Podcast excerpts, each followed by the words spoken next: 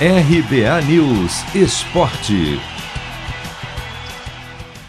Com dois gols marcados contra a China na estreia, a atacante Marta caminha para se tornar a maior artilheira da história do futebol feminino nas Olimpíadas. Nesta quarta, ela balançou as redes duas vezes na bela vitória por 5 a 0 e chegou a 12 gols. O recorde, por enquanto, pertence à também brasileira Cristiane, que não participa dos Jogos de Tóquio e tem 14.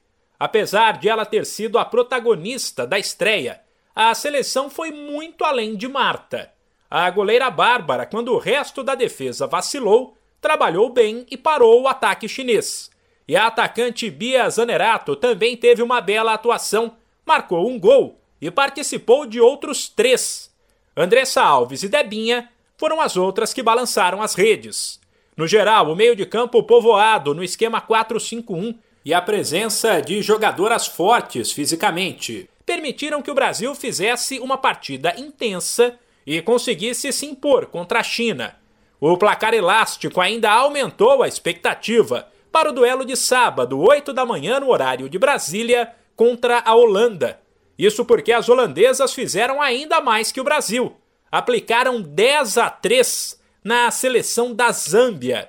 Outro destaque da rodada de abertura do futebol feminino nas Olimpíadas ficou por conta da Suécia, que bateu o sempre forte time dos Estados Unidos, ouro em 2012, por 3 a 0.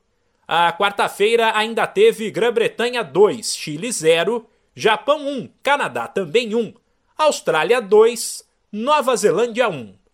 De São Paulo, Humberto Ferretti.